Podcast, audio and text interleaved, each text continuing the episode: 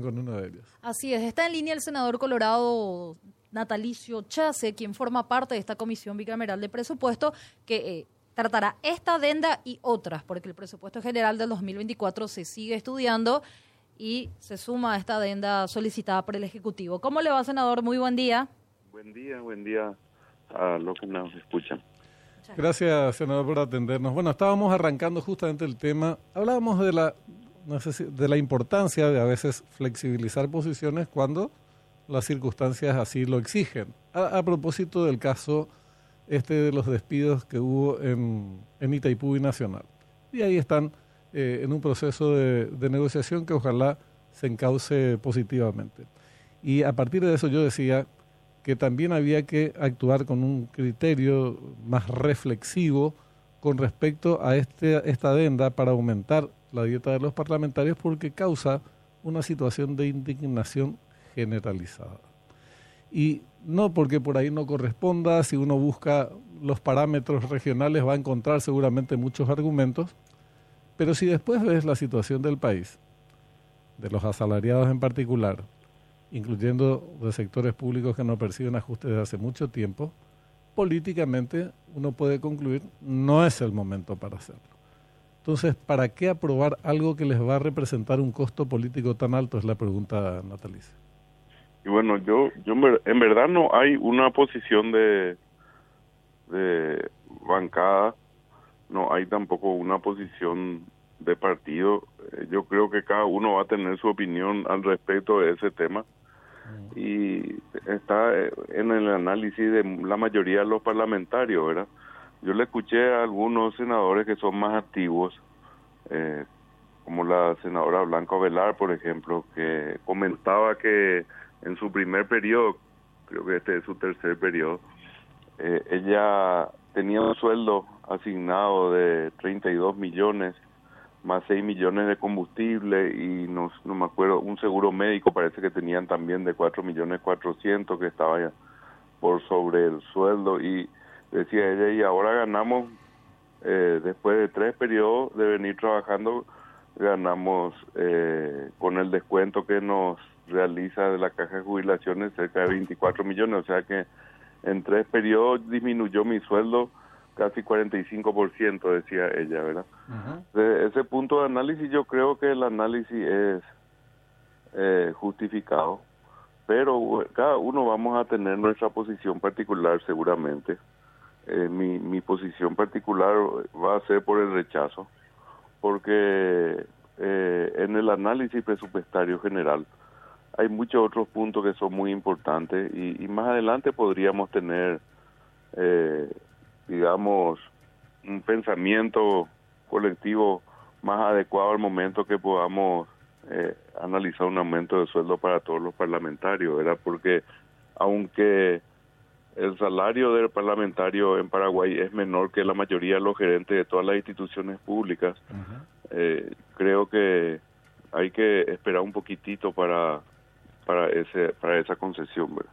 Estoy, estoy completamente de acuerdo con, con lo que está mencionando. Además, a Blanca habría que decirle también a la senadora que eh, la misma situación viven los empleados de Copaco, que la diferencia es que perciben 3, 4 millones de guaraníes por mes, eh, en términos de años que no tienen ajustes salariales, o otros segmentos del sector público que tienen necesidades tremendas y sueldos muy, muy inferiores, como incluyendo entre estos, destacando entre estos a los trabajadores de la salud. Entonces, eh, el tema es la oportunidad, el sentido de oportunidad. Y, y, este momento, digamos, no es precisamente el más preciso. Mira, que Blanca tampoco tenía una posición definida. Eh, yo, yo creo que eh, eso no significa que ella iba a tener un voto positivo. Nada más te cito el análisis que hacía entiendo, en el juzgamiento de la situación, ¿verdad? Sí, sí, sí. Es la situación, desgraciadamente es la situación por la que atraviesan muchos eh, sectores y, están, te digo, los, los más eh, carenciados eh, que están soportando situaciones muy, muy difíciles y bueno, entonces hay que ver cómo administrar las miserias, porque desgraciadamente pues no tenemos, no nadamos en la abundancia, si no sería todo muy fácil, ¿verdad? y sí, el, entre todo el análisis general del presupuesto, eh, la posición de las instituciones que visitaron la comisión bicameral, principalmente las gobernaciones, eh, el Poder Judicial y eh, la Fiscalía General del Estado. Eran alrededor de 641 millones adicionales que se necesitaba para poder cumplir con sus proyectos y necesidades. Por encima del presupuesto ya enviado por el Poder Ejecutivo con su adenda y todo. Ahora, haciendo ese análisis, la gobernación es piden 280 millones de dólares más para merienda y almuerzo escolar, por ejemplo. Mm.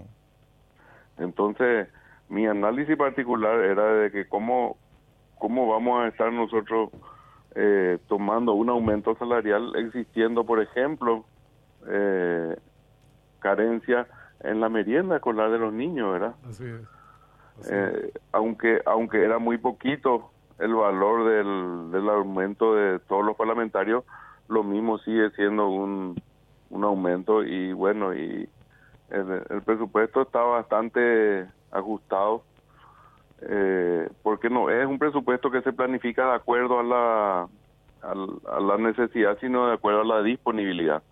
Entonces, eh, vamos a ver cómo, cómo termina ese análisis. O sea que, senador, eh, yo en algún punto, eh, o, en varios de ellos, no coincido tanto con esa mirada. ¿En qué sentido te iba a decir? Y vos me dirás si, si coincido o no conmigo y si no, o sea, está perfecto también, ¿verdad? Es parte de, digamos, la democracia. ¿En qué sentido? Creo que en el fondo, en el fondo, si uno rasca un poco más, si no se queda solamente en la superficie, no es un problema de ni siquiera de oportunidad, que también es, ¿verdad? pero es la cuestión, digamos, del momento, porque nunca van a encontrar un, escenario ideal para decir, están todos los servicios públicos eh, cubiertos para ahora el momento de plantear un aumento. Eso no va a pasar. O sea, en ningún momento van a decir, están todas las escuelas construidas, no faltan los no faltan los, los almuerzos, no falta ni un solo ni una, una, tableta de novalgina, un blister de novalgina en los, en los hospitales, en el centro de salud. Eh, tenemos un 0% índice de, eh, eh, criminalidad o de, inseguridad, de seguridad. No, no hay, no va a haber ese momento. Lo que sí, yo creo, lo que sí yo creo, senador, acá voy al punto, lo que sí yo creo es que en realidad es una cuestión de, de la mala imagen de la política en general y de, algunos políticos tampoco colaboran, ¿verdad? En particular, ¿verdad? Me parece que por ahí también viene la mano, Tal vez sea en el fondo es un poco más de profundidad también en, en, en la mirada, digo, creo, ¿verdad? No, yo creo que debe tratarse por separado, porque hay que hacer un análisis de un reordenamiento general del Estado, ¿verdad? Eh, en realidad, en realidad, eh, un, eh, en cualquier parte del mundo y acá en Paraguay también un senador debería tener un salario acorde a la responsabilidad, porque así se así se asignan los salarios, ¿verdad? No es igual el salario del gerente general de Coca-Cola que el obrero que le pone la tapita a la botella, ¿verdad? Por el nivel de responsabilidad que tiene cada uno. Ahora, eh, hace falta ese estudio general, porque hay un desbalance en la asignación salarial de todo el Estado paraguayo. Si vos te pones a mirar, por ejemplo, el presidente de Copaco tiene mayor sueldo que casi el 80% de los ministros, ¿verdad? Mm. En una institución que está navegando entre su existencia y su no existencia, o, o existen salarios en, en las binacionales o existen salarios mm. asignados en el Banco Central que son ampliamente superior ¿verdad? a toda, a otras instituciones que tienen mayor grado de responsabilidad. Entonces se, hace poquito se creó una comisión de reordenamiento de, del Estado. Y yo creo que en ese en esa comisión y con el avance del, del periodo parlamentario se debería estudiar un reordenamiento salarial general de todo el país. Y ahí en ese contexto sí se puede, creo yo, analizar un, eh, un ajuste eh, del salario de los parlamentarios. Pero en este momento, yo mi posición particular no es una posición del partido ni de la bancada. Yo creo que para mí eh, va voy a voy a ir por el rechazo porque creo que no están dadas las condiciones de estudio necesarias. A ver, eh, senador, menciona su posición, pero arrancaba la entrevista mencionando también que la bancada de Honor Colorado y tampoco la posición, o por lo menos la, la, Honor Colorado todavía no tiene una posición, o qué mencionaron los demás compañeros. y no hay no hay una no hay una decisión tomada de bancada, no hay una instrucción particular sobre el tema y yo creo que cada senador va a opinar eh, de acuerdo a su parecer. También otro detalle, este, esta solicitud, más de 500 millones de dólares, en caso de no corres o no darse este reajuste salarial para todos los parlamentarios, ¿habría posibilidad de plantear que dicho dinero pueda ser redireccionado a otro sector que usted mismo ha mencionado todo lo que hace falta, por ejemplo, merienda escolar? Es decir, se rechaza para lo que sea el aumento de los parlamentarios y se redirecciona a otro sector con más necesidad.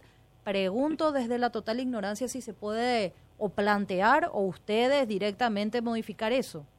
Y la comisión, eh, ambas cámaras, eh, sobre todo la, eh, el Senado que tiene la palabra final en el análisis del presupuesto, puede redireccionar o ajustar cualquier gasto que existe dentro del presupuesto presentado por el Poder Ejecutivo. O sea que no solamente ese valor asignado a salario, sino cualquier valor que esté citado en el presupuesto puede ser modificado en ese eh, en el Parlamento y principalmente en la Comisión Bicameral de Presupuesto porque es como un acuerdo tácito entre ambas cámaras para que después no haya una discusión otra vez de nuevo en cada cámara sobre todo el presupuesto. ¿eh? Ahora, ¿cuál es el fundamento político? Porque yo reitero, eh, cuando hablamos de que esto genera un, malestar muy amplio en segmentos de la población, es porque se percibe, digo, un ajuste, un aumento de las dietas, es porque se percibe que no se obra con criterios de equidad ni se establecen las prioridades. No obviamente, como dice Felipe, nadie pretende resolver todos los problemas para que después recién eh, se pueda abordar este tipo de cuestiones. Se pueden abordar, pero en el marco de criterios más equitativos y definiendo las prioridades que hoy no pasan por un aumento del salario de los eh, congresistas, evidentemente, porque hay otras prioridades y otras urgencias más eh, tremendas, valga la, la expresión a las que hay que ir respondiendo. Entonces, yo compartiendo con lo que está señalando, ¿cuál sería el fundamento? Porque esto es desde la lógica y desde las cuestiones más sensibles, desde el lado político, se habló inclusive de actitudes extorsivas de colegas tuyos, lo dijo el propio presidente. Eh, hay una presión fuerte de decir, yo te apruebo si, si a cambio me das este, este, aumento. Y si es así, que se, bueno, que se hagan cargo los que proponen eso, ¿verdad? Yo, yo creo que en el Senado no existe eso. No conozco el comportamiento eh, en general ni en particular de la Cámara de Diputados, pero en el Senado no existe eso, Yo creo que está eh, al, albedrío de cada uno eh, la decisión. No existe tampoco una posición tomada de, en, el, en, el, en los partidos de oposición, digamos, porque yo conversamos la semana pasada con varios de ellos y estaban analizando. Tampoco creo que sea eh, eh, no legal, ¿verdad? tener ese anhelo de que el salario pueda ser mejorado escuché varios análisis también de los compañeros eh, diputados que dicen que ellos se desplazan por diferentes partes del país más que los senadores y que era necesario ya que no tenían la asignación de combustible eh, para su recorrido y que al final redunda en el transporte de la necesidad a la opinión parlamentaria. Ah. Y bueno, y hay muchos análisis, ¿verdad? Pero en este caso creo que cada uno vamos a tener nuestro propio análisis y dictaremos una opinión de acuerdo a nuestra conciencia. Bueno, adelantándote que mi, mi posición va a ser por el rechazo. Claro, yo comparto. Ahora, en términos generales, ¿qué podemos decirle a la, a la gente, decirnos vos, a, nosotros y a la gente, de qué muestra de nuevo este presupuesto con respecto al presupuesto que está en curso? que está en desarrollo, porque nosotros hablábamos con representantes de distintas carteras, nos decía el de educación, el presupuesto básicamente es el mismo. Eh, el de salud, el presupuesto básicamente es el mismo. El de vivienda, el presupuesto básicamente es el mismo. El del Ministerio de Agricultura es un porcentaje bastante inferior al que está en desarrollo. ¿Qué nos plantea de novedoso? Bueno, yo creo que el presupuesto es prácticamente el mismo. Mm atendiendo a que el presupuesto fue preparado por el gobierno anterior con los criterios que manejó durante cinco años el gobierno anterior, ¿verdad?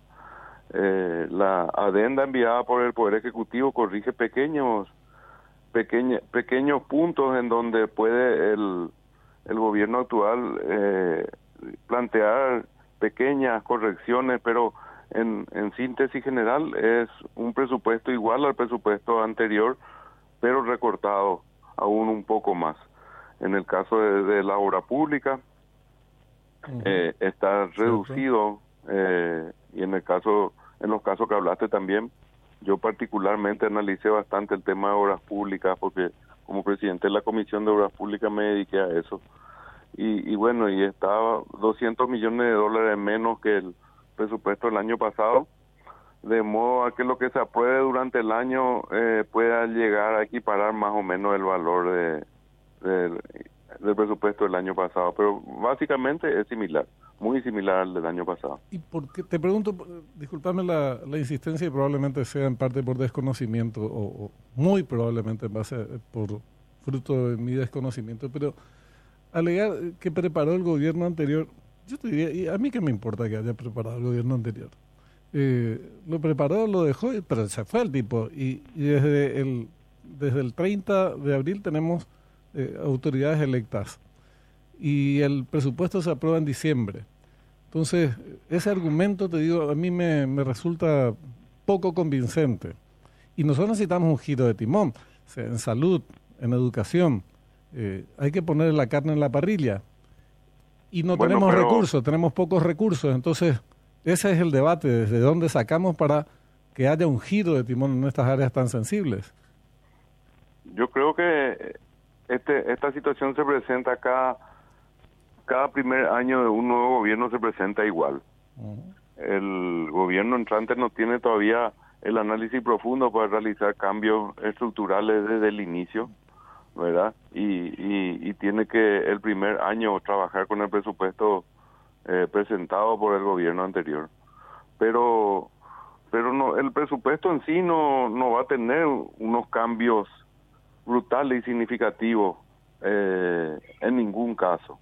Lo que sí puede mejorarse es la calidad del gasto, la, eh, proyectar para el año que viene programas nuevos, o, pero el ingreso del país no, no va a mejorar, eh, el ingreso que, que sustenta el presupuesto, digamos, no va a mejorar de un día para otro 40 o 50% para que el presupuesto pueda tener una variación considerable.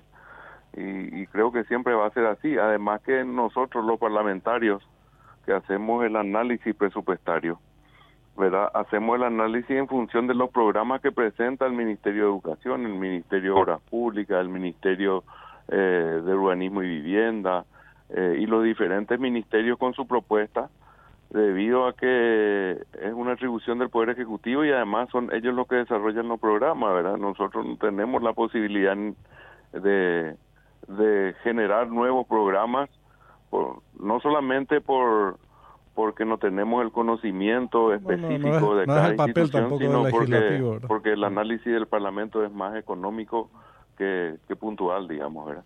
Sí, sí, además el, el, legislativo, la verdad, no tiene ninguna condición de estar preparando el presupuesto. Claro. Eh, obviamente. No, no, mi, reflexión era por el lado del Ejecutivo. Es ¿eh? importante, mm. ¿verdad? Eh, que uno pueda notar, por ejemplo, que aumente 400% el gasto de, qué sé yo, viáticos de mm. una institución, entonces uno dice, pero esto porque justifique, claro. ¿verdad? Es, es más un análisis comparativo que un análisis técnico puntual, ¿verdad? verdad. ¿Verdad? ¿Alguna consulta, compañero? De mi parte ya. Natalicio, te agradecemos mucho por el tiempo, muy amable. Gracias a usted, un abrazo. Igualmente, senador Natalicio Chas. A las 13 horas es la...